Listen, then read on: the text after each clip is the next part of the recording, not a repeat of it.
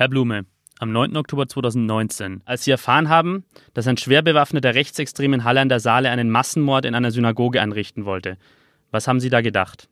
Ich war schockiert, weil ähm, das genau die Ansage gewesen ist, die ich wenige Wochen zuvor im Antisemitismusbericht für den Landtag äh, formuliert hatte. Ich hatte davor gewarnt, dass wir mit äh, radikalisierten ähm, aus dem Internet digital radikalisierten rechnen müssen. Ähm, und das sollte eine Woche später, am 15. Oktober, im Landtag diskutiert werden. Ich war zu Hause gerade, ich war im Gespräch mit meiner Tochter, als der Anruf aus dem Innenministerium kam. Und ich bin dann sofort äh, in die Synagoge gefahren nach Stuttgart und habe dort am Gottesdienst teilgenommen ähm, weil viele Menschen dann auch überlegt haben, ob sie die Gottesdienste abbrechen sollen. Und ich gesagt habe, auf keinen Fall, wir dürfen uns jetzt nicht einschüchtern lassen. Und deswegen bin ich gemeinsam mit dem Sozialminister dann einfach selber hin. Also das war schon ein Schock, aber ich muss leider sagen, es war nicht unerwartet. Ähm, es war die Bestätigung einer Warnung. Steile These, der Politik-Podcast der Schwäbischen Zeitung mit Sebastian Heinrich.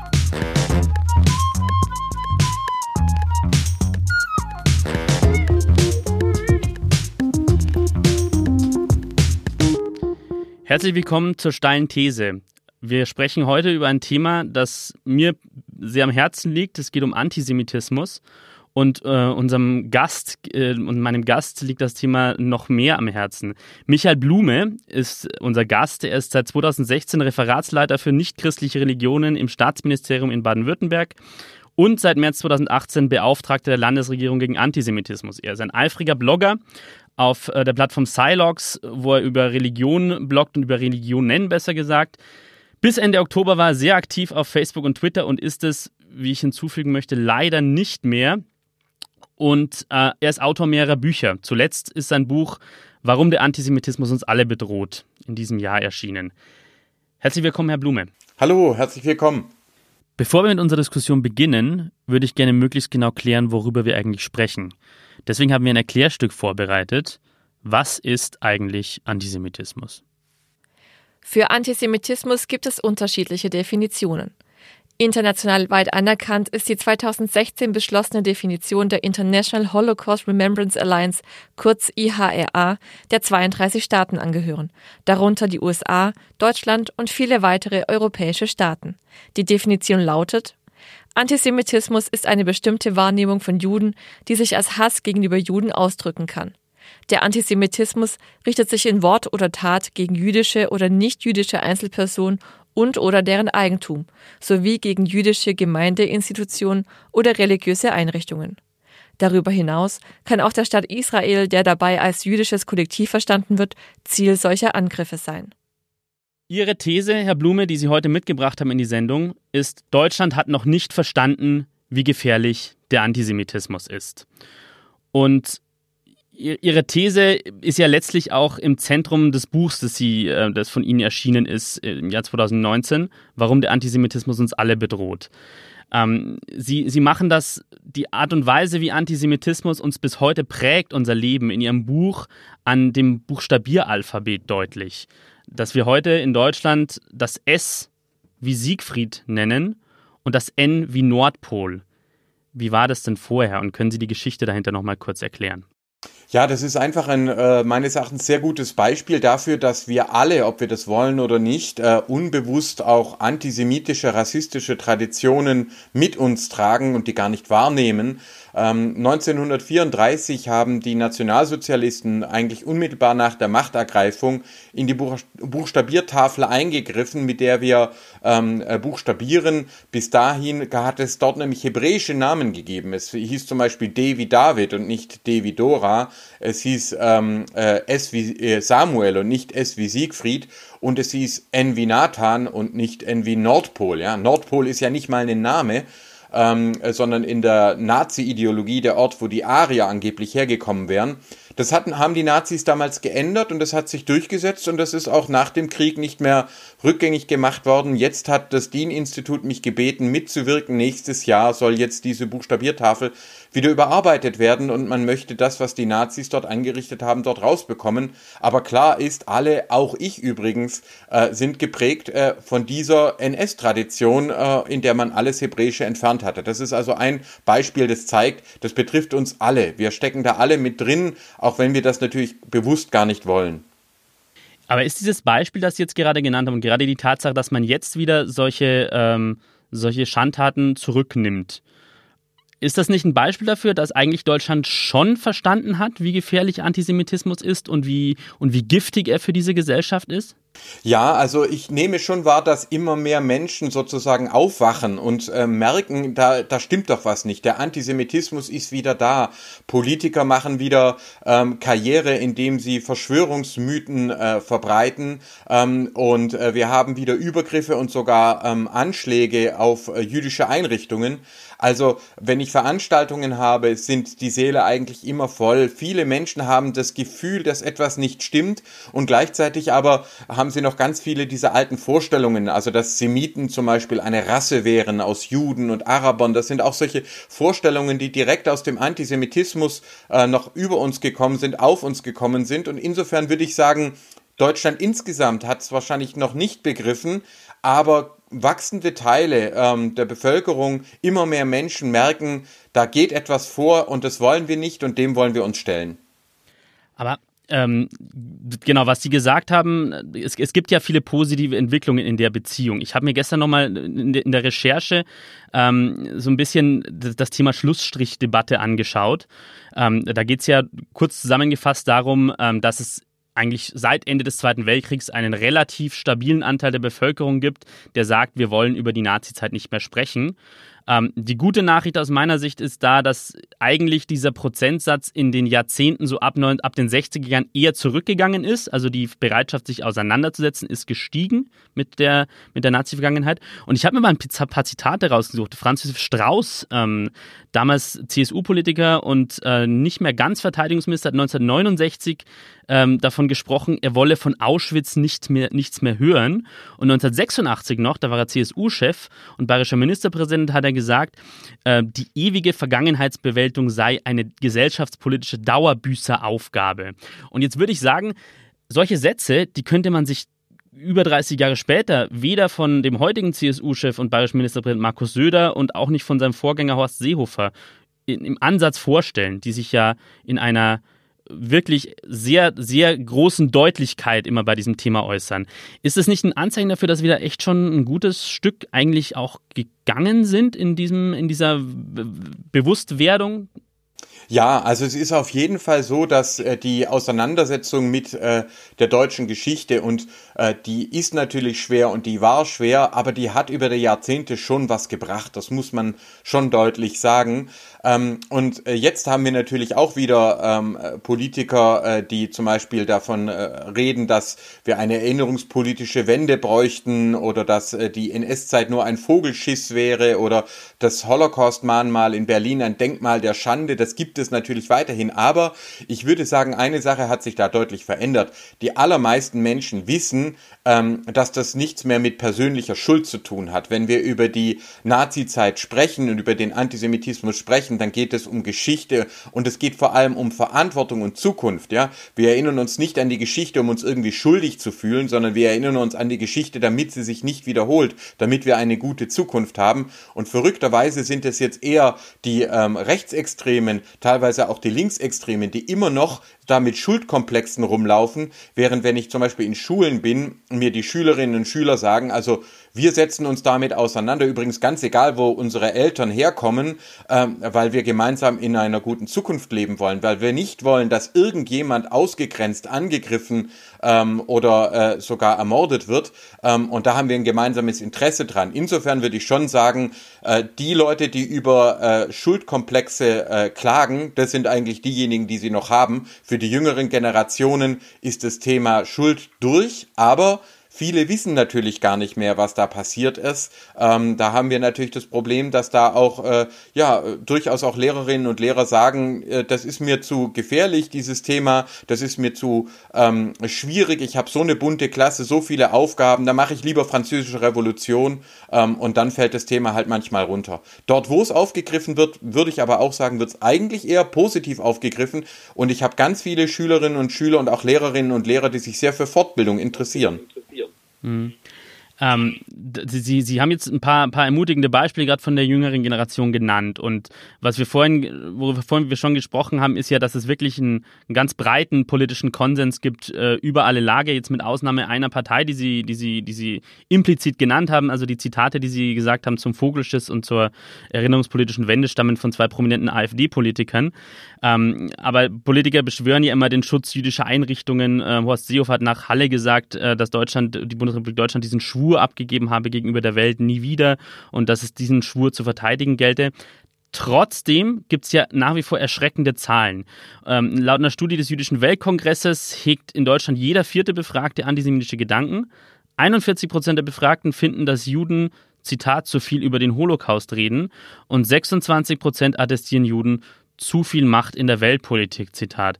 Ähm, woran liegt das? Also woran liegt das, dass trotz dieser, dieses breiten Konsens ähm, ein Viertel der Deutschen diese Gedanken in ihrem Kopf tragen?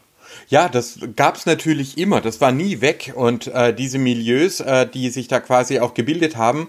Und was jetzt eben passiert, ist, dass diese Leute sich im Internet radikalisieren.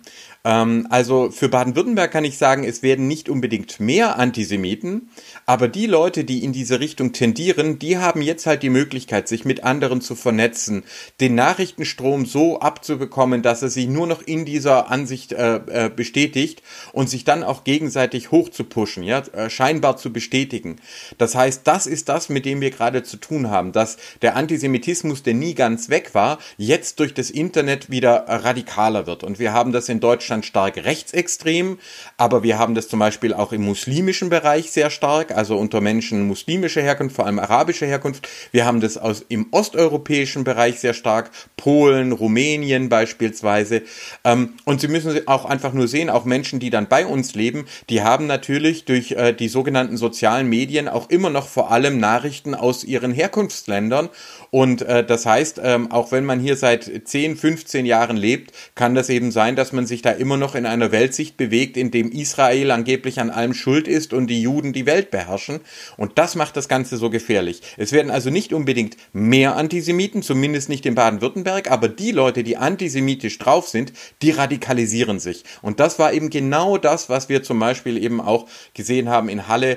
Ähm, der Attentäter, der danach erklärt hat, er sei ja nur judenkritisch, ähm, oder ähm, die Mutter, eine Lehrerin, eine Grundschullehrerin, die gemeint habe, na ja, er habe ja nur was gegen die äh, Mächte hinter den Finanzeliten und wer habe das nicht? Das bringt es so auf den Punkt. Da hat sich der Antisemitismus normalisiert, da wird er in der eigenen digitalen Blase immer weiter verstärkt und die Leute, auch wenn ich mit denen spreche, die sagen, ich bin doch wohl kein Nazi, wenn ich der Auffassung bin, dass es keine Juden mehr in Deutschland geben sollte. Und ich sage doch, äh, das ist der gleiche alte Antisemitismus. Ähm, sie nennen das Ding jetzt jetzt halt teilweise neu. Sie sprechen vielleicht von Zionisten und Illuminaten, ähm, aber sie haben die gleichen Verschwörungsmythen drauf, die schon die Nazis drauf hatten und die Antisemiten vor den Nazis drauf hatten. Ähm, jetzt aber durch das Internet fühlt sich das für sie an, dass das alles ganz normal wäre. Und das ist die Gefahr. Ähm, und das ist eine Gefahr eben für die jüdischen Gemeinden, aber letztlich für die gesamte Gesellschaft. Wir haben das auch in Halle gesehen, als dieser äh, Mensch dann nicht in die Synagoge gelangt ist, dann hat er eben völlig unbeteiligte Passanten ermordet, weil in dieser Gaming-Szene äh, äh, wäre es äh, undenkbar gewesen, ohne Todesopfer äh, rauszugehen. Das heißt, dann werden irgendwelche Menschen ermordet.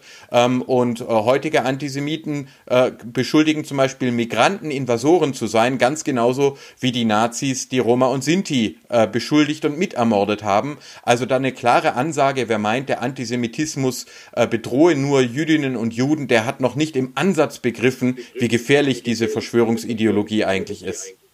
Das heißt, die Tatsache, dass in, in Halle sozusagen dieser gescheiterte Massenmord in einer Synagoge dann im Endeffekt dazu geführt hat, dass zwei unbeteiligte Menschen auf der Straße erschossen wurden, ist aus ihrer Sicht ein blutiges Symbol dafür, dass der Antisemitismus, wie Sie sagen, alle bedroht und dass äh, viele das noch nicht begriffen haben, aber dass es ganz konkret so äh, sich so auswirkt. Also dass er über die, die jüdischen, die jüdischen Gemeinden, über die Jüdinnen und Juden in Deutschland hinausgeht.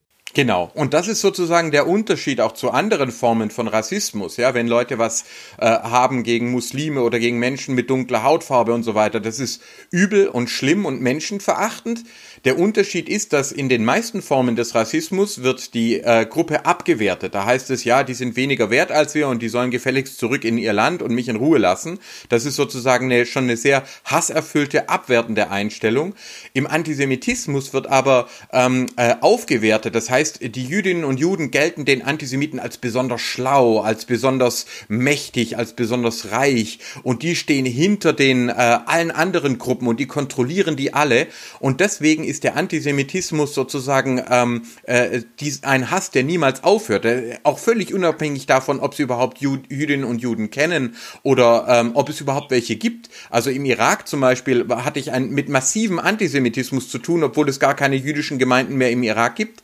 Aber für den Antisemiten ist klar, die Jüdinnen und Juden betreiben eine Weltverschwörung und an dieser Weltverschwörung sind Demokraten beteiligt, da sind die Medien beteiligt, äh, da sind äh, Migranten beteiligt, da sind Ärzte beteiligt.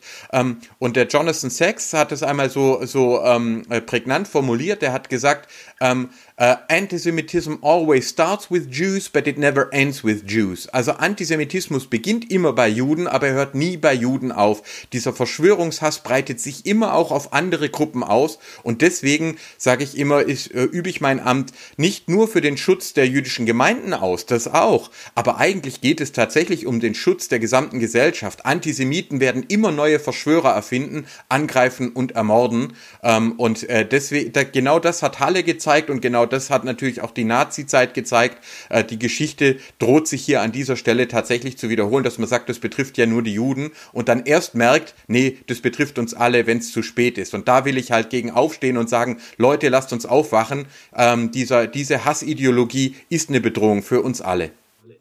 Jetzt ist es so, Herr Blume, Sie, ich habe ja schon mehrere Ihrer Vorträge gesehen. Sie waren ähm, Anfang des Jahres auch äh, hier im Haus bei der Schwäbisch Media, Anfang 2000 oder März 2019. Und ähm, in Ihren Vorträgen sprechen Sie, wie ja jetzt auch schon, über das Thema soziale Medien sehr stark, dass die als ähm, ja, wie soll man sagen, als, äh, als, ähm, als Anheizer dieses, äh, dieses, des Antisemitismus äh, ganz stark wirken und als Radikalisierungsmaschine. Sie selbst haben jetzt ähm, im Oktober, Ende Oktober, Anfang November beschlossen, sich aus Facebook und Twitter zurückzuziehen.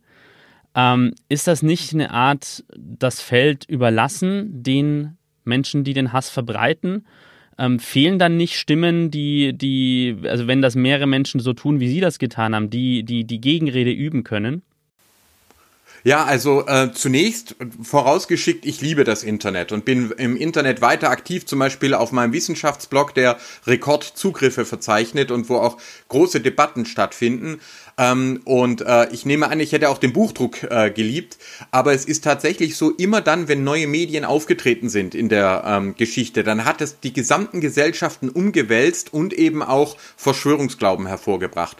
Also wenn wir die Einführung des Buchdrucks angucken im 15. Jahrhundert, da haben wir den Hexenwahn, ja, den Hexenhammer zum Beispiel, wo Frauen vorgeworfen wird, sie würden sich mit den Juden und den Teufeln verbünden und äh, den Hexensabbat begehen. Ja. Äh, wir haben die äh, Reformation, das Auseinanderbrechen der Kirche. Wir haben einen massiven Antisemitismus, auch bei Martin Luther selber zum Beispiel, äh, bis hin dann äh, nachher sogar zum Dreißigjährigen Krieg, der ein Drittel Europas auslöscht. Ähm, wir haben dann im 20. Jahrhundert die elektronischen Medien, Radio und Film. Das wird wiederum von den Nazis vor allem genutzt, die ganz gezielt Radio und Film ähm, äh, nutzen, um das alte Mediensystem, die Zeitungen und so weiter zu zerstören und an die Macht zu kommen. Deswegen 1945 die Gründung der öffentlich-rechtlichen Medien. Das waren direkte Reaktionen ähm, auf den Zusammenbruch des Mediensystems. Und heute haben wir wieder die Situation, wir haben ein neues Medium, ähm, das auch wunderbare Dinge auf der einen Seite hervorbringt und äh, auf das wir nicht verzichten sollten, aber das eben auch wieder benutzt wird von Antisemiten, Rassisten, Populisten, die ganz gezielt damit die bestehenden Zeitungen angreifen wollen, die ganz gezielt die bestehenden Medien angreifen wollen, die wieder versuchen, eine Macht zu bekommen. Und das große Problem, das ich persönlich habe mit Facebook, Instagram und Twitter ist, diese Medien sind werbefinanziert. Das heißt, wir sind dort nicht Kunden, wir sind dort Produkt. Unsere Aufmerksamkeit wird verkauft an Werbekunden ähm, und der sogenannte Counter-Speech, äh, dass wir also dann gegen diesen Hass auftreten sollen und wir sollen dem widersprechen, der dient diesen Konzernen auch noch dazu, ähm, äh, da Werbung zu verkaufen ähm, und am Ende des Tages sozusagen die Werbeeinnahmen auch wegzuziehen von unseren klassischen Medien und äh, immer stärker zu werden. Der letzte Punkt, der das ähm, fast zum Überlaufen brachte, war jetzt nicht einmal der Hass, den ich dort immer wieder abbekomme. Das bin ich gewohnt seit 2011, sondern dass Facebook gesagt hat, sie nehmen Breitbart News in den Newsroom auf. Breitbart News ist eine rechtsextreme, rassistische Seite, die ein, ein im amerikanischen, britischen äh, Wahlkampf schon eine äh, verheerende Rolle gespielt hat und die auch bei uns in Deutschland aktiv wird. Und Facebook hat gesagt, ja, wir nehmen die auf als Trusted News ähm, und wir bezahlen die sogar dafür, dass sie uns ihre Inhalte zur Verfügung stellen. Und da war es für mich eine Gewissensfrage. Ich bin nicht bereit, für solche Plattformen weiter Inhalte zu produzieren, die damit Rassismus verbreiten, Antisemitismus verbreiten, die auch in Europa so gut wie keine Steuern zahlen. Wir machen unser eigenes Mediensystem kaputt ähm, und machen am Ende auch uns und unsere Demokratie kaputt. Und dann habe ich gesagt, ich mache da nicht mehr länger mit. Und interessanterweise scheint es einen Nerv getroffen zu haben, weil seitdem wird viel drüber diskutiert. Und ich rufe auch andere auf, macht dieses Spiel nicht mehr mit. Werbefinanzierte soziale Medien sind asoziale Medien. Sie machen uns kaputt. Sie machen unseren Umgang miteinander kaputt sie verrohen uns und sie radikalisieren Menschen. Mhm. Also es war, das war tatsächlich dann bei Ihnen die, die Abwägung, die Abwägung zwischen diesen Sachen, die dazu geführt hat, dass Sie, dass Sie gesagt haben, ich, ich bin raus aus diesem, aus diesem System. Ja, Sie müssen sich vorstellen, ich habe 5000 Facebook-Freunde gehabt und ein paar tausend Abonnenten und es waren äh, große Diskussionen, aber mir wurde dann klar, mit jedem Beitrag, den ich da reinschreibe, mit jedem äh, äh können die wiederum äh, Werbung verkaufen. Darum geht's denen. Das interessiert doch die überhaupt nicht, was das für Inhalte sind. Im Gegenteil, im Zweifelsfall äh, nimmt man lieber radikal radikale Inhalte, weil die emotionalisieren die Leute. Dann sagt man denen dann widersprecht halt. Äh, ähm, Mark Zuckerberg hat sogar davon gesprochen, dass äh, die Leugnung des Holocaust, äh, dann soll man halt widersprechen. Äh, ja, das heißt, wir sollen alle diese Geschäftsmodelle mitmachen. Da wird der Hass verbreitet und äh, ich sage mal, die vernünftigen Leute sollen dann auch noch ihre Aufmerksamkeit und ihre Zeit beigeben und am Ende des Tages sind die einzigen Gewinner diejenigen, die die Werbeanzeigen verkaufen. Ähm, ich halte das wirklich für ein katastrophales Geschäftsmodell Geschäftsmodell ähm, äh, und sage noch einmal, da werden nicht mal ordentlich Steuern bezahlt in Europa und wir machen das mit ähm, und da sage ich nein, ich kann das auch aus Gewissensgründen nicht mehr mitmachen. Ich kann mit Hass umgehen, mit Beschimpfungen, das bin ich alles gewohnt. Aber ähm, ich muss nicht in einem Geschäftsmodell mitwirken, wo zum Beispiel unsere lokalen Zeitungen kaputt gehen. Und ich sage Ihnen eine direkte Folge, die wir jetzt schon haben, ist, junge Leute, die äh, die Nachrichten nur noch wahrnehmen über das Internet, die kriegen ganz viel mit über den Amazonas und über äh, Donald Trump und Erdogan und Putin und Macron und Merkel, aber die kriegen fast nichts mehr mit über äh, die Oberbürgermeisterin, über den Gemeinderat, über das, was bei ihnen vor Ort geschieht. Demokratie hat aber immer funktioniert, dass ich erst einmal vor Ort anfange, mich zu engagieren und mich dann weiterentwickle. Wenn das jetzt aber schon so wird, ähm, dass wir von vornherein die da oben Politik machen und ich ne nehme gar nicht mehr wahr meine kommunale Demokratie, mein Gemeinderat, mein Landtag, mein Bundestag, sondern alles ist nur noch international, dann entsteht natürlich ein Gefühl, die da oben machen Politik, ich kann nichts dran ändern. Und dann haben wir plötzlich auch auf Seiten zum Beispiel von Klimaschützern, treffen wir dann auf Aussagen, wo wir sagen, hey, das kann es doch wohl nicht sein, da radikalisiert sich was, anstatt dass man jetzt wirklich guckt, wie wir äh, die Energiewende hinbekommen, ähm, äh, wird das dann auch immer roher und radikaler. Und da kann ich nur sagen, stopp, das ist, äh, wir werden wieder, wenn wir unser Mediensystem kaputt gehen äh, lassen, verlieren wir eigentlich unsere Demokratie. Äh, und wer sagt, er braucht keine Zeitung mehr, ähm, äh, sondern verlässt sich auf sein Smartphone, dem kann ich nur sagen, der handelt ganz ähnlich wie jemand, der sagt, er braucht kein Obst mehr, sondern es reicht, wenn, reicht, wenn er sich jeden Tag einen Zuckerriegel reinpfeift. Das ist dann halt irgendwann nicht mehr gesund. Herr, Herr Blume, man sieht jetzt an, an, an dem, was Sie, äh, was, was Sie ausführen, dass, wie, wie weit dieses Thema Antisemitismus reicht. Ähm, ich würde im zweiten Teil des Gesprächs würde ich äh, darüber sprechen, ähm, wo, wo, wo der Antisemitismus überhaupt in Deutschland verwurzelt ist, wie er sich bemerkbar macht und ähm, wo er auch in Bereichen vorkommt, wo ihn vielleicht manche Menschen gar nicht wahrnehmen. Vorher würde ich ganz kurz Werbung machen. Werbung. Ein Fahrrad. Das sind zwei Räder und 200 Jahre Geschichte. 1817 als sogenannte Laufmaschine gestartet, wurde das zweirädrige Gefährt um 1880 zum sogenannten Hochrad. Weil hier aber allein das Aufsteigen eine Kunst für sich war, entwickelten die Menschen um 1900 das erste klassische Fahrrad mit Kette, Pedalen, Gangschaltung und Klingel. Mitte des 20. Jahrhunderts wurde Fahrradfahren immer mehr zum Freizeitspaß und so war die Geburtsstunde des Mountainbikes im Jahre 1981 kein Zufall mehr. Heute fahren wir E-Bikes, erklimmen darauf Berge und legen hunderte von Kilometern zurück. Das Fahrrad schreibt viele Geschichten. Welche ist deine? Finde es jetzt heraus bei den Fahrradprofis in Ravensburg und Biberach. Dein Fahrrad hat Freunde. Herr Blume, wir haben ganz am Anfang des Gesprächs über das Attentat von Halle, vom Halle gesprochen, äh, bei dem die Bedrohung jüdischen Lebens in Deutschland ganz massiv deutlich geworden ist um, um das vielleicht den Hörern nochmal noch mal klar zu machen, wie konkret in ihrem Alltag spüren Jüdinnen und Juden in Deutschland diese Bedrohung des Antisemitismus? Also wir haben einen deutlichen Anstieg. Das beginnt so etwa 2008. Ähm, damals hat man noch gemeint, es läge vielleicht an der Finanzkrise und verschwende wieder.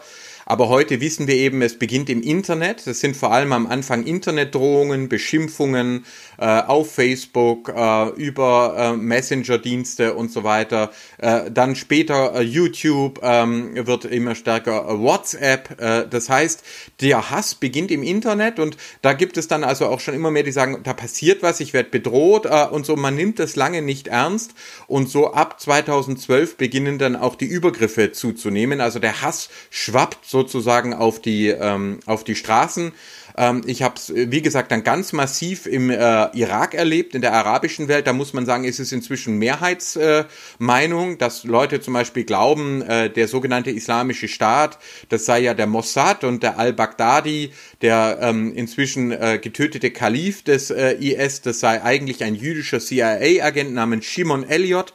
Also das radikalisiert sich überall, geht auch in Terroranschläge ähm, über. Wir haben das zum Beispiel in Norwegen, ähm, äh, wir haben haben das äh, dann quer durch die Welt in USA mehrere Anschläge, äh, Neuseeland ähm, und äh, jetzt eben auch in Halle. Deswegen sozusagen konnte ich das dann auch schon äh, voraussagen, weil es ist ein globaler Trend und es ist immer das gleiche Denken dahinter, dass nämlich ähm, die äh, Antisemiten, ob islamistisch oder rechtsextrem, vereinzelt auch noch linksextrem, dass die sich davon überzeugen, an allem, was schief läuft, sind die Verschwörer schuld, äh, die hinter den Eliten stehen und dann greifen sie auf die uralten alten Verschwörungsmythen zurück und glauben eben nicht an eine Weltverschwörung der Brasilianer oder der Quäker, äh, sondern an die Weltverschwörung von Juden.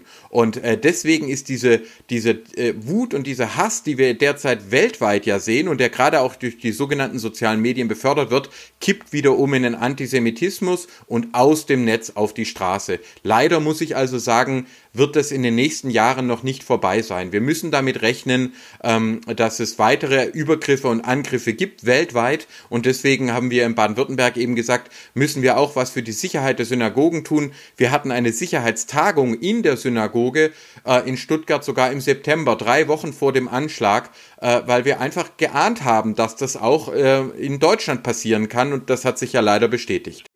Mhm. Wie, wie macht sich das im, im Alltag fest der Menschen ähm, jüdischen Glaubens? Also ich kann das äh, äh, stark berichten, dass es eben einfach ähm, so, ist, dass äh, gerade auch jüngere Leute Angst haben, dass sie beschimpft werden.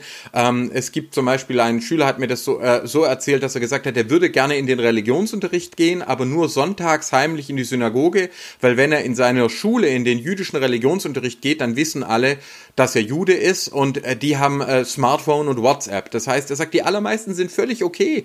Äh, seine Freunde, äh, sein Klassenlehrer, Lehrer und so, keiner hat ein Problem damit, dass er jüdisch ist, aber es gibt halt ein paar und wenn die ihn fotografieren und wenn die dann sozusagen das über WhatsApp und Co. teilen, dann ist er im Ort nur noch der Jude. Aus dem gleichen Grund geht er jetzt im Sportverein auch nicht mehr duschen. Er hat Angst vor der Frage, ob er Muslim sei ähm, und deswegen geht er dann immer nach Hause. Und das sind solche Sachen. Und natürlich ähm, ist es äh, dann so, dass viele auch tatsächlich Drohungen bekommen. Die jüdischen Gemeinden bei uns in Baden-Württemberg haben inzwischen die Forderung von den Mitgliedern, dass sie keine Post mehr bekommen, wo das äh, Symbol der jüdischen Gemeinden drauf ist, der Davidstern, weil dann der Briefträger und die Nachbarn wissen, dass sie äh, Juden sind. Und ganz viele Menschen, dazu gehöre eben auch ich, äh, bekommen eben ganz massive Drohungen, Todesdrohungen im Internet, wo gesagt wird, ja, ihr seid ja Teil der jüdischen Weltverschwörung, ähm, äh, wir werden euch finden, wir werden euch töten. Das Schlimmste melde ich der Polizei, aber zum Beispiel auf der Prangerseite Nürnberg 2.0, ähm, wo auch der Walter Lübcke gestanden ist, der inzwischen ermordete Regierungspräsident,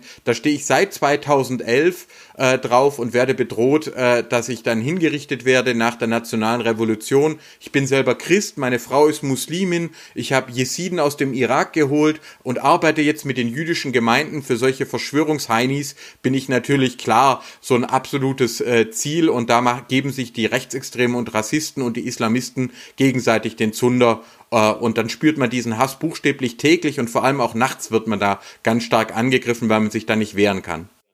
Hm.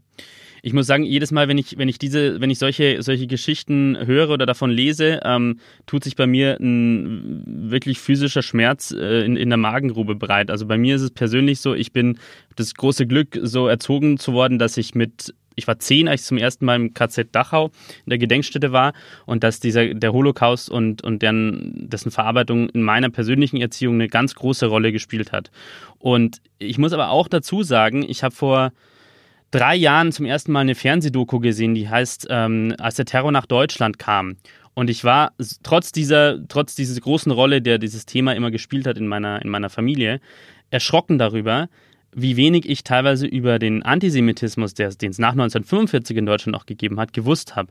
Und ich habe mir das nochmal zusammengesucht jetzt in Vorbereitung auf diese Folge.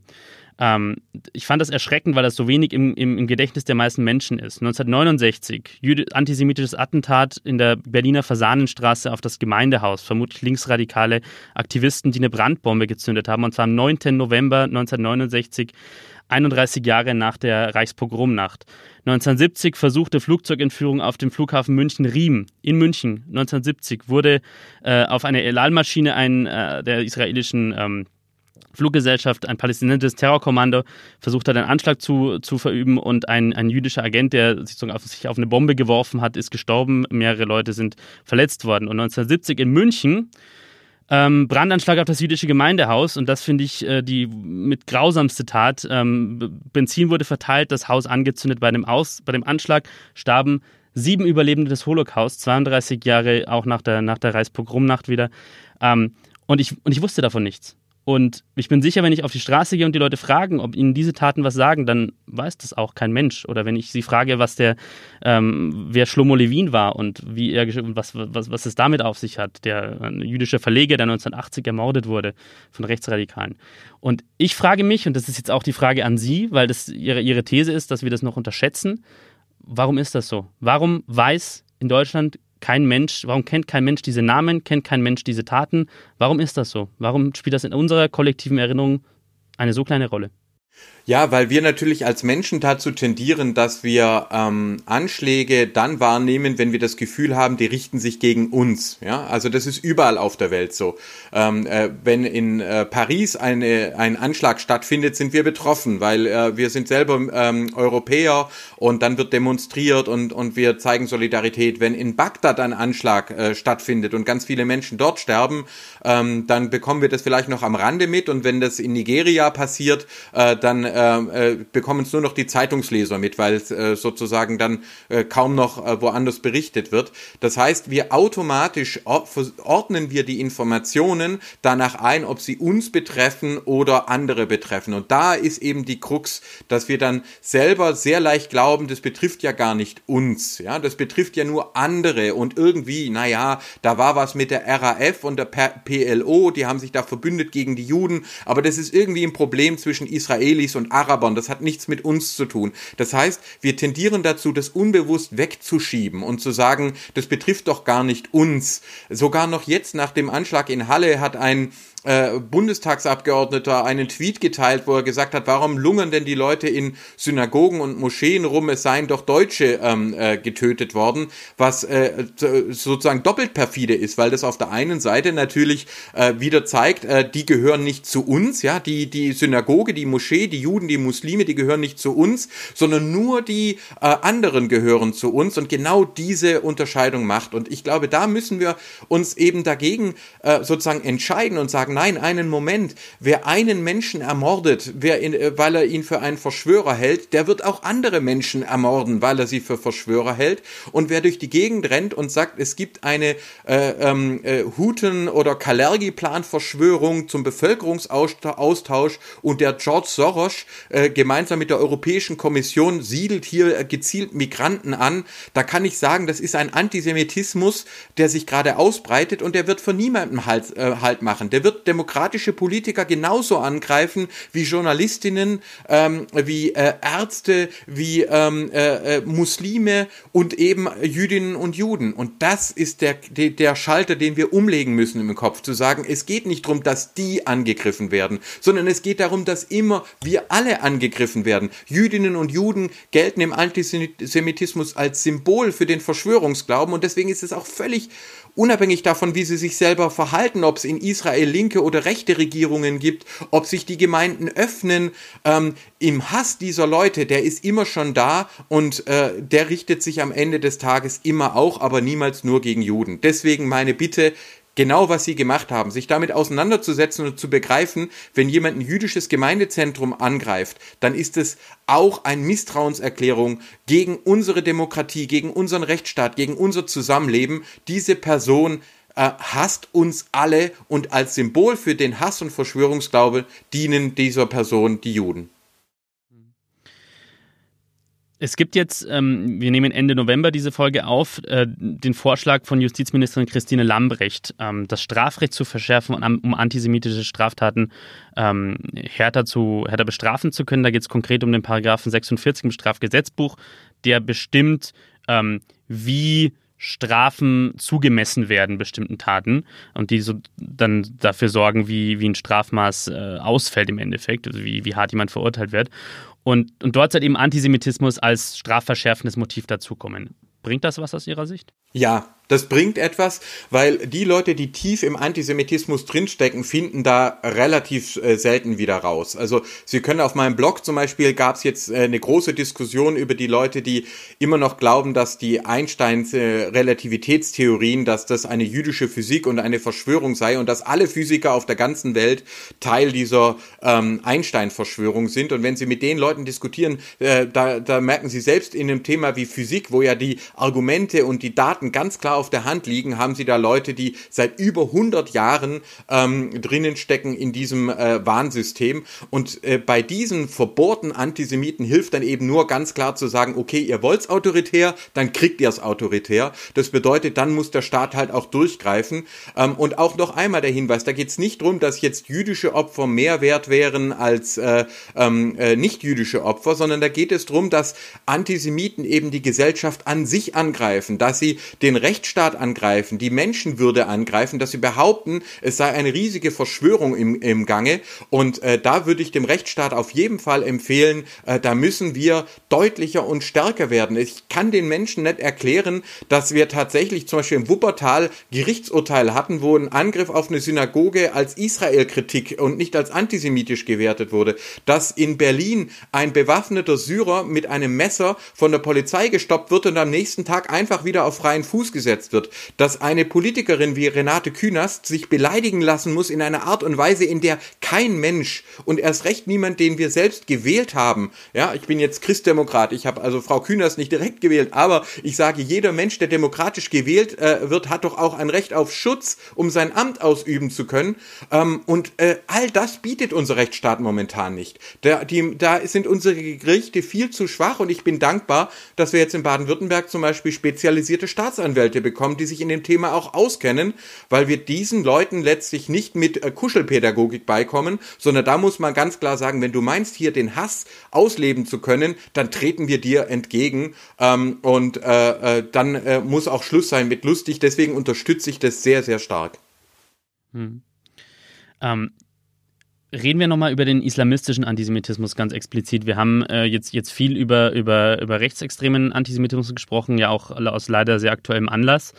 Ähm, aber der islamistische Antisemitismus ist ja nach wie vor leider sehr präsent. Ähm, also es gibt die, die eklatanten Attentate in, in, ähm, in, in, Europa, waren ja das, der Angriff auf das jüdische Museum in Brüssel im Mai 2014 mit vier Toten und der Angriff auf einen jüdischen Supermarkt in Paris im Januar 2015. Das war zwei Tage nach dem Charlie Hebdo-Anschlag, bei dem auch vier Juden ermordet wurden. Ähm, und dann, Sie haben es auch schon ein bisschen angesprochen, gab es diverse gewaltsame Übergriffe auf Juden in Deutschland mit islamistischem Hintergrund. Ähm, viel, vielen Zuhörern ist sicher noch dieses Video präsent von dieser Prügelattacke mit einem, die ein Syrer mit einem Gürtel auf, auf zwei äh, jüdische Menschen im April 2018 ähm, verübt hat. Haben Sie das Gefühl, dass wir diese Gefahr äh, auch noch unterschätzen? Ja, absolut. Also es war ja bei mir persönlich auch so, dass ich eigentlich dann als ich äh, ein humanitäres Projekt im Irak äh, geleitet hatte, das Sonderkontingent ähm, äh, für schutzbedürftige Frauen und Kinder, vor allem Jesidinnen, äh, dass ich dort richtig damit konfrontiert worden bin, wie massiv der Antisemitismus in der arabischen Welt ist. Wenn ihnen dort Leute erzählen, ja, der Erdogan, das sei ein Jude, den hätten die Juden eingesetzt, um die Türkei zu zerstören. Ähm, der IS, äh, das sei der Mossad. Ähm, und also Herr Blume, das weiß doch jeder, dass das äh, die Anschläge vom 11. September dass da vorher alle Juden das World Trade Center verlassen haben und ihre christlichen, muslimischen Kameraden dem Tod überlassen haben. Herr Blume, warum wollen Sie denn, dass wir uns von den Terrororganisationen distanzieren? Äh, das sind doch eure Terroristen, ihr Juden und ihr Christen, ihr schickt doch eure Terroristen zu uns rüber. Ähm, dann merken Sie, äh, und dann habe ich gemerkt, dass das Thema Antisemitismus äh, überhaupt nicht vorbei ist, sondern ganz massiv ist. Und äh, als ich dann zurückkam im Januar 2016 aus dem äh, Irak, wenige Wochen später haben wir eine Landtagswahl hier bei uns in Baden-Württemberg und unter anderem wird ein Arzt aus Bayern Mitglied unseres äh, äh, schönen Landtags, der ganz offen erklärt, die Protokolle der Weisen von Zion seien echt, es gebe die jüdische Weltverschwörung und wer etwas gegen die Islamisierung ausrichten wolle, der müsse zunächst gegen die Zionisten vorgehen. Also sie haben die gleichen antisemitischen Verschwörungsmythen massiv unter arabischen ähm, äh, äh, Islamisten und Rechtsextremen wie auch unter Deutschen. Und auch das ist gar nicht neu. Hitler hat sich mit dem Großmufti von Jerusalem äh, verbündet. Sie haben gemeinsam auch in Berlin zum Mord an Jüdinnen und Juden aufgerufen. Das ist eine ganz alte Form der Zusammenarbeit. Und auch jetzt hatten wir zum Beispiel eine Delegation von AfD-Politikern, die den Großmufti von äh, Syrien aufgesucht haben ähm, und es gab keinen Aufschrei. Es gab kaum einen Aufschrei, obwohl sich da wieder heutige Rechtsextreme in die gleiche antisemitische Vernichtungstradition stellen, wie das schon die Nazis äh, mit dem äh, Großmufti von Jerusalem getan haben. Wieder die gleichen Verschwörungsmythen, der gleiche Hass und einige, wie zum Beispiel die NPD, die demonstrieren dann auch schon mal pro Ahmadinejad, pro Iran, weil äh, sie eben auch hoffen, dass auch der Staat Israel wieder vernichtet wird. Und da kann ich nur sagen, ähm, dass äh, gerade wer sich für Geschichte auch nur ein bisschen interessiert, der braucht ja überhaupt gar keine Schuldgefühle haben. Aber wenn man sich ein bisschen interessiert, was schon in der Vergangenheit schiefgelaufen ist, da kann man sich doch nicht wieder auf die gleichen, auf den gleichen Abgrund zu bewegen lassen. Und unter jüngeren äh, Menschen arabischer Herkunft, türkischer Herkunft, etwas weniger weniger kurdische Herkunft gibt es diesen Antisemitismus leider weiterhin sehr, sehr stark und das bringt überhaupt nichts, das verschweigen zu wollen. Übrigens genauso auch bei äh, jungen Leuten polnischer oder rumänischer Herkunft. Man kann das also nicht an der Religion festmachen, sondern tatsächlich an der Kultur, wie über Juden erzählt wird und äh, wer verantwortlich gemacht wird. Ähm, und ich sage Ihnen ganz offen, wer Antisemit ist, der integriert sich nicht wirklich in unsere Gesellschaft. Wer glaubt, dass diese Gesellschaft eine Verschwörung ist, dass Angela Merkel heimlich Jüdin wäre und dass die Ärzte äh, bei uns die Kinder vergiften, ähm, der, der mag vielleicht gut Deutsch sprechen, aber ist deswegen noch lange nicht in unsere Gesellschaft angekommen. Ganz egal, ob er Glatze trägt oder ein Palästinensertuch. Was hilft, was hilft dagegen? Gegen diese, jetzt, gegen diese, diese, diese Unterform des, des Antisemitismus? Oder beziehungsweise ist ja gar keine Unterform. Sie haben jetzt mehrfach schon, schon erzählt, wie, wie, wie stark diese eigentlich verschränkt sind. Ähm, also der islamistische, der rechte, der linksextreme Antisemitismus.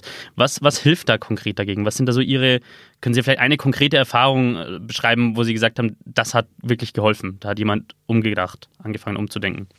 Ja, ich glaube, Sie sprechen das ganz richtig an, diese Verschränkung. Also in Deutschland denken Sie zum Beispiel an Kollega. Ja? Kollega ist ein Rapper, ähm, äh, deutsche Herkunft, Felix Blume. Ich weiß nicht, ob wir verwandt sind, ich bin ihm noch nie begegnet.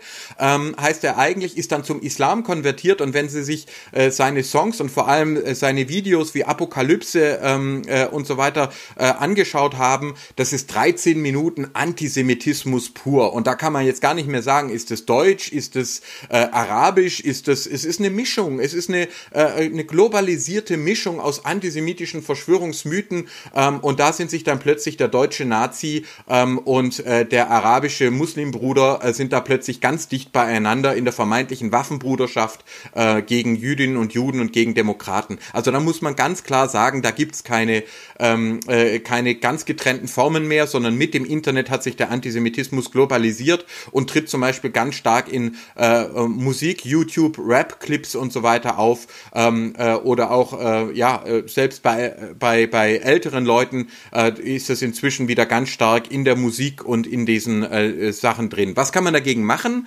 Also wir merken und wir sehen, dass vor allem zwei Dinge äh, überhaupt helfen. Das eine ist Wissen, das ist ja auch wie Sie es so zum Beispiel bearbeitet haben, dass man die Geschichte kennt, äh, dass man sich damit auseinandersetzt, dass man auch versteht, wie diese Psychologie des Verschwörungsglaubens eigentlich äh, funktioniert. Wenn man das einmal verstanden hat, wird man selber ein bisschen immun dagegen.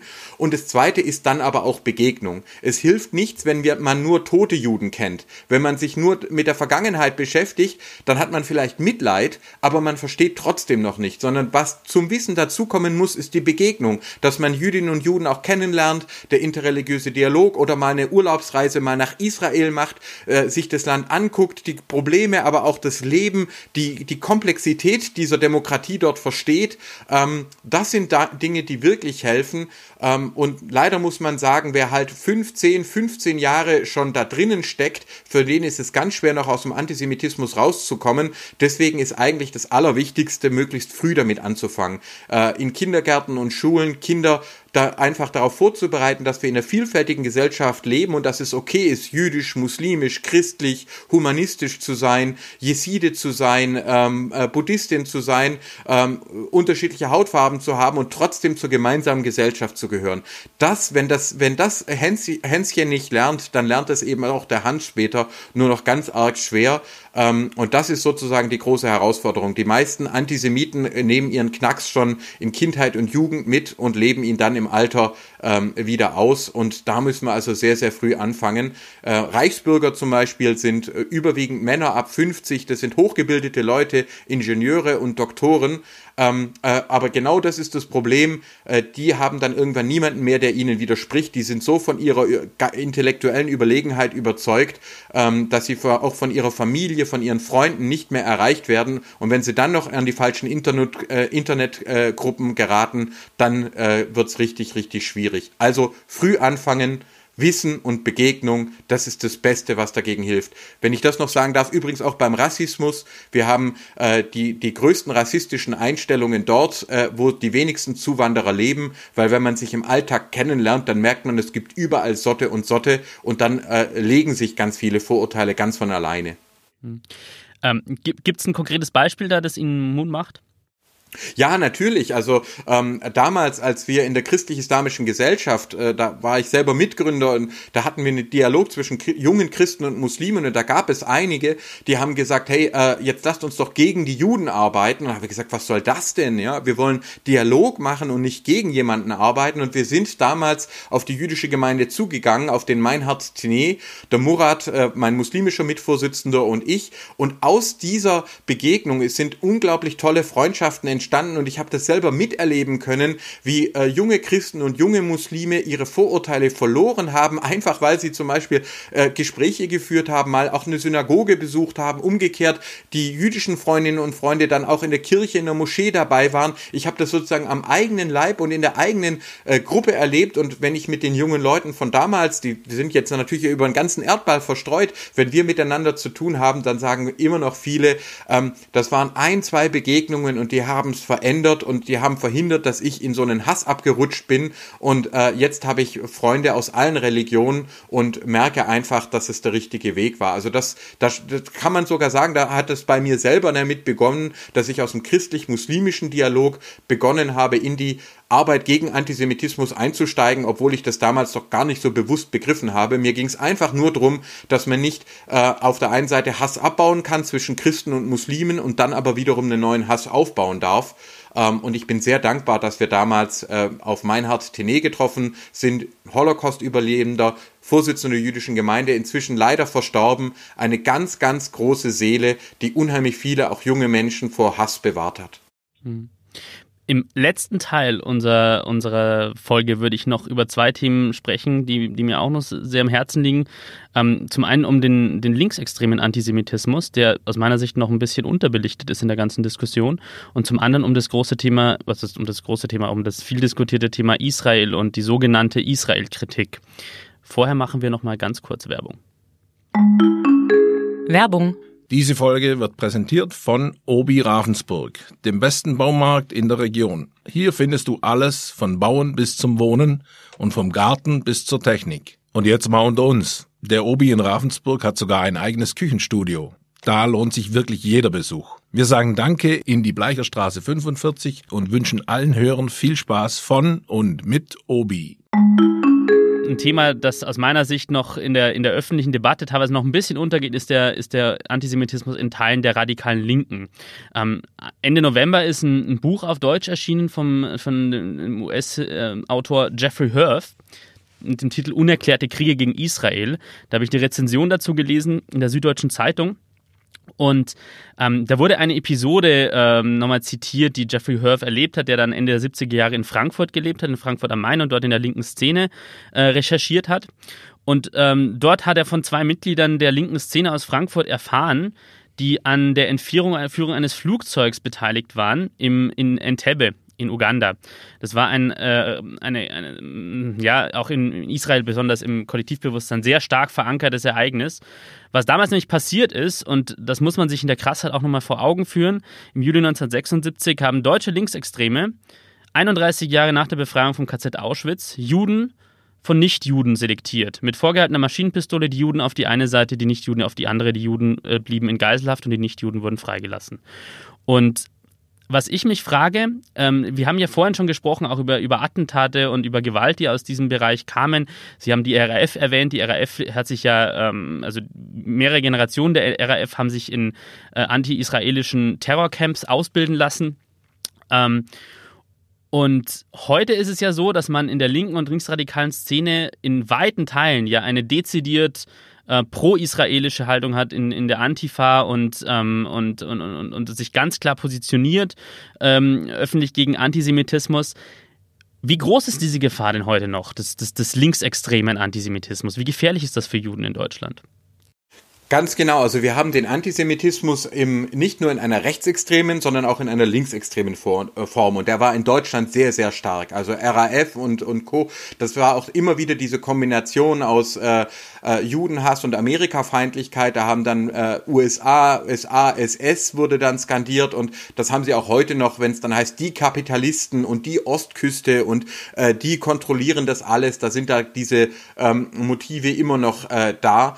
Ähm, sehr stark ist es immer noch in der angelsächsischen Welt. Schauen Sie sich in Großbritannien zum Beispiel Labour an, ja, die zerlegen sich gerade und äh, das schadet ihnen unglaublich, weil sie es nicht geschafft haben, den Antisemitismus äh, in der Linken aufzuarbeiten oder zum Beispiel in Lateinamerika ist das auch noch sehr, sehr stark. Wir haben es bei uns zum Teil noch in den Kirchen, ähm, ist es noch drinnen, in sogenannten Friedensbewegungen, die ähm, äh, kein Problem damit haben, wenn Palästinenser Raketen schießen oder ihre eigenen Leute unterdrücken und foltern, aber sofort zu Boykotten aufrufen, wenn es nur Ja gegen Juden geht. Also da hat man sozusagen eine ganz, ganz äh, lange Tradition, ähm, die so eine Mischung ist mit Kapitalismuskritik und wer ist wohl der Kapitalist? Natürlich am Ende des Tages äh, der, der Jude ähm, und wo man sich selber für äh, antirassistisch hält, aber eben sagt, naja, die Juden, das sind ja die eigentlichen Rassisten, die sind ja weiß und so und unterdrücken die anderen, die sind selber die Oberschicht, gegen die wir kämpfen. Und da merkt man also schon, äh, das sind sozusagen wieder die uralten antisemitischen Mythen und die werden halt unter ein bisschen äh, ähm, äh, sozialistischer Rhetorik ähm, werden die dann versteckt,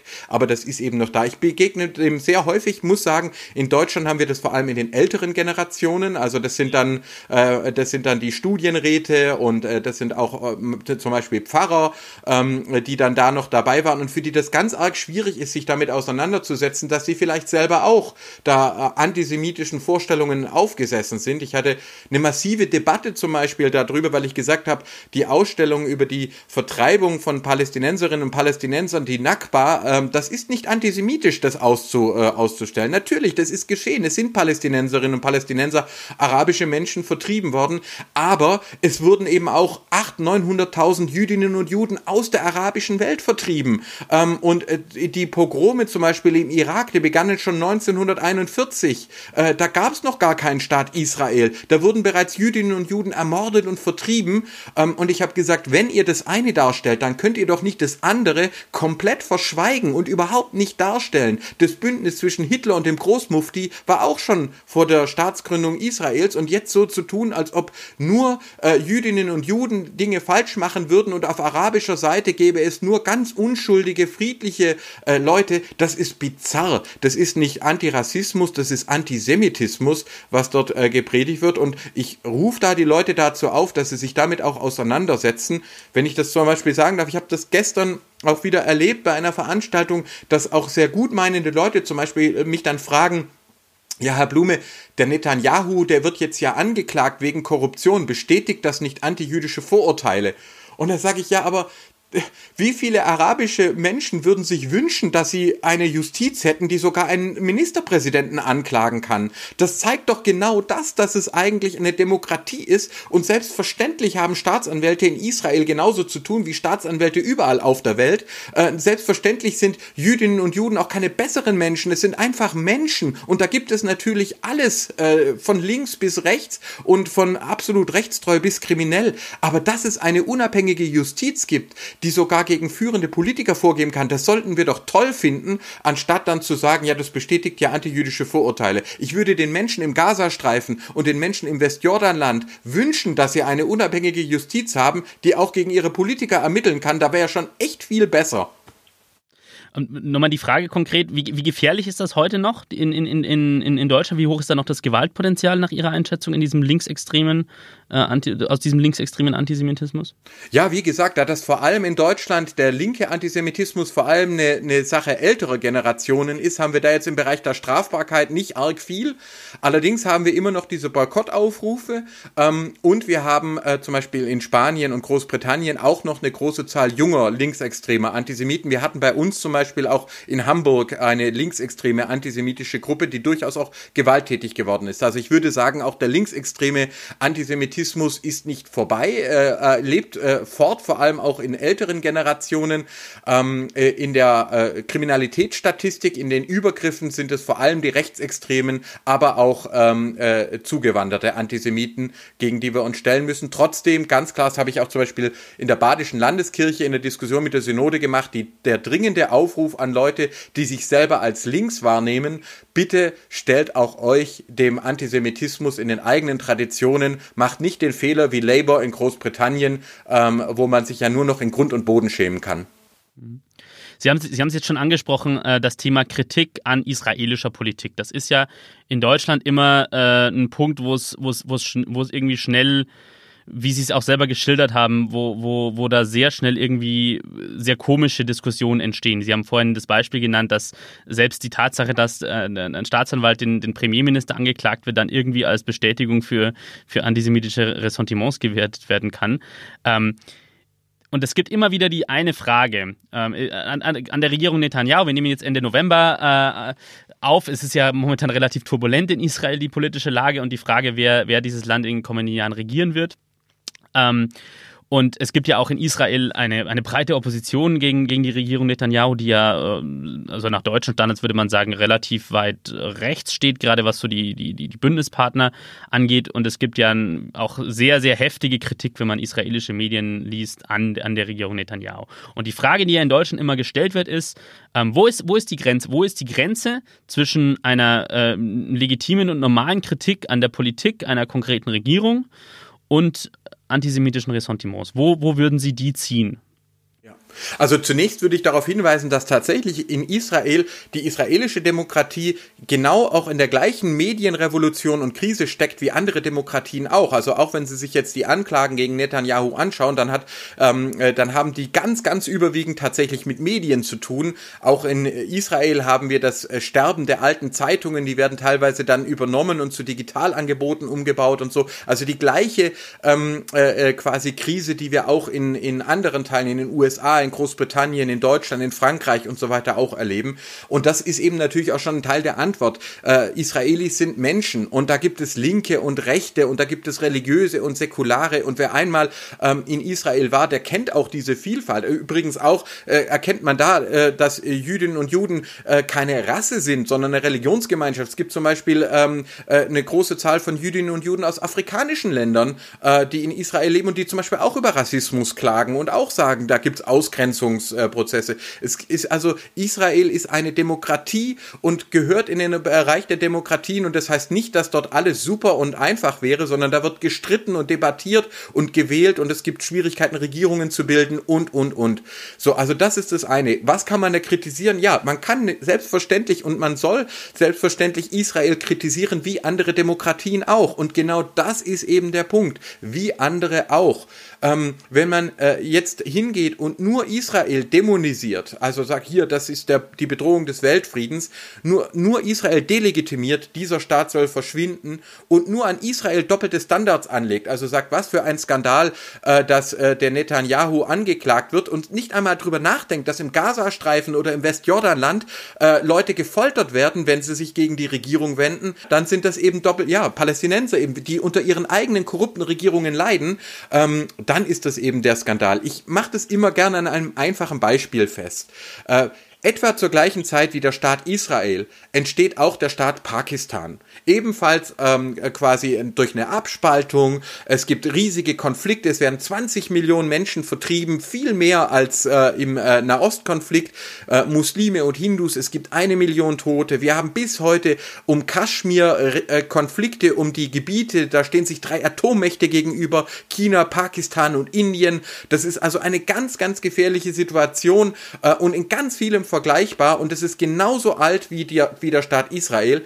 Aber kein Mensch kommt auf den Gedanken, Boykottaufrufe gegen Pakistan zu starten. Niemand würde äh, äh, Pakistan das Existenzrecht absprechen ähm, und würde sagen, es muss wieder mit Indien zwangsvereinigt werden. Keiner käme auf den Gedanken zu sagen, alle Muslime sind schuld an der Politik von Pakistan, äh, sondern wir sagen, naja, das ist eine Demokratie, vielleicht funktioniert da nicht alles so ganz toll, aber wir sind doch froh, äh, wenn es da friedlich bleibt. Und das wäre sozusagen mein, meine Einladung Einladung zum Nachdenken, ob jemand jetzt links, rechts oder sonst wie unterwegs ist, zu sagen, ja, du kannst äh, Israel kritisieren, aber kritisiere es bitte genauso fair, wie du Pakistan kritisieren würdest. Wenn es dich nur aufregt, wenn Israelis was tun und es dich überhaupt nicht interessiert, wenn Pakistanis oder Inder etwas tun, dann zeigt es da vielleicht, dass wir da auf einem Weg sind, äh, wo einfach vielleicht auch unbewusst antisemitische Einstellungen doch dazu führen, dass wir israelische Politik immer anders wahrnehmen als die Politik von anderen anderen äh, Staaten.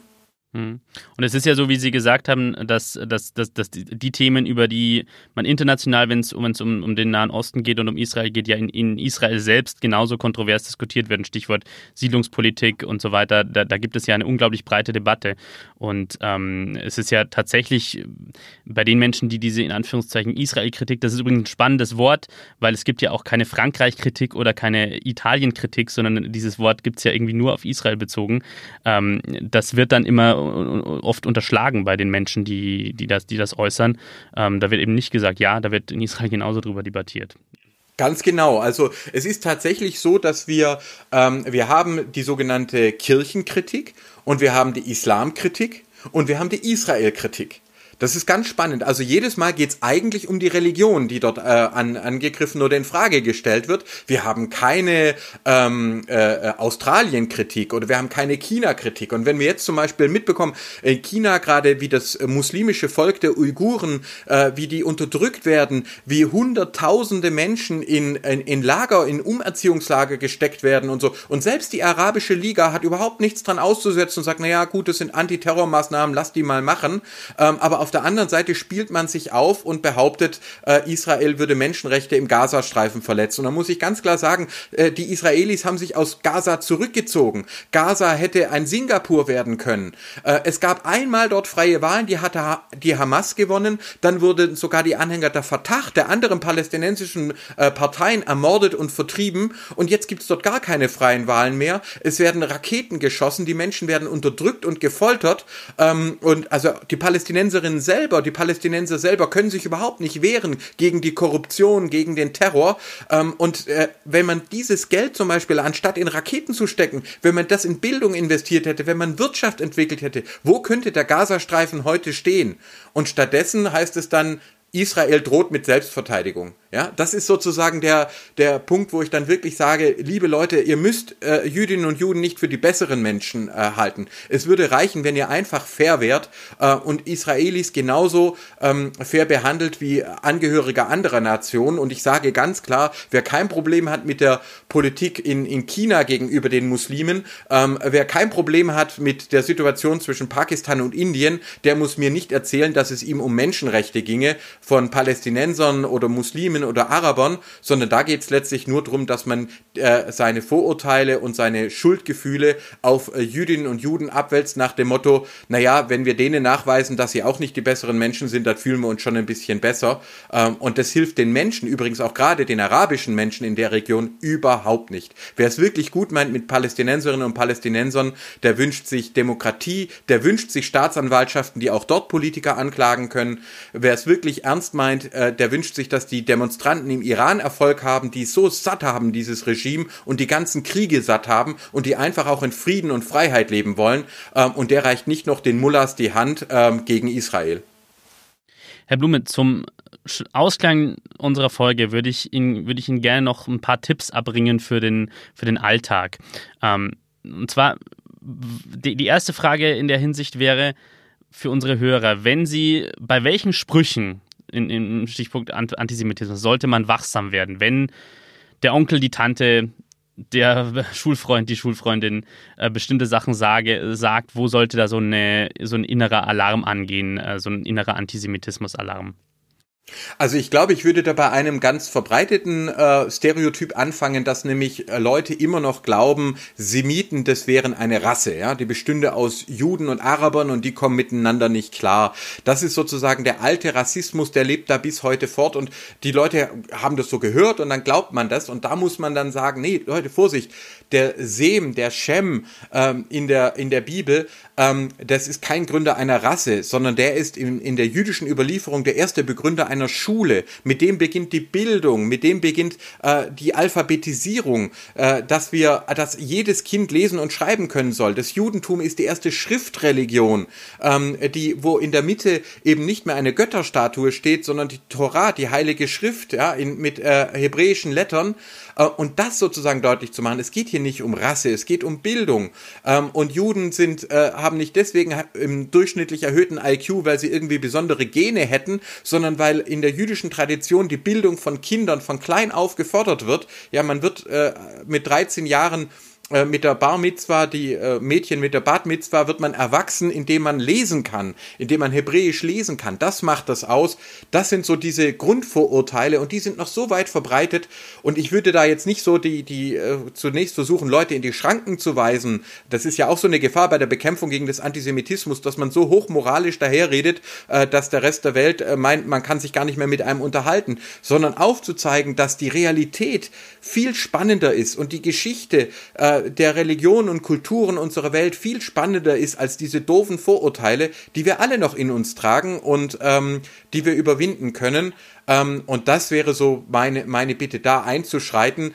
Ich sage auch, wenn Sie mit wirklich verbohrten Antisemiten zu tun haben, betrüben Sie sich nicht. Vor allem über das Internet erreichen Sie da gar nichts. Äh, die Leute, die sind so in ihrer Blase drinnen, da hilft es nur noch zu sagen, es reicht, auf diesem Niveau diskutiere ich nicht mehr. Äh, hier ist für mich Schluss. Lassen Sie sich vor allem nicht von Facebook einreden, Sie könnten über das Internet irgendwelche Leute von ihren Vorurteilen wegkriegen. Ähm, äh, das funktioniert, wenn überhaupt, dann nur in der persönlichen Begegnung. Herr Blume, das war ein hoffnungsvolles Schlusswort, würde ich sagen. Ich bedanke mich sehr herzlich, dass Sie sich Zeit genommen haben und ähm, wünsche Ihnen noch eine gute Arbeit. Vielen Dank, dass Sie sich so reingekniet haben und alles, alles Gute.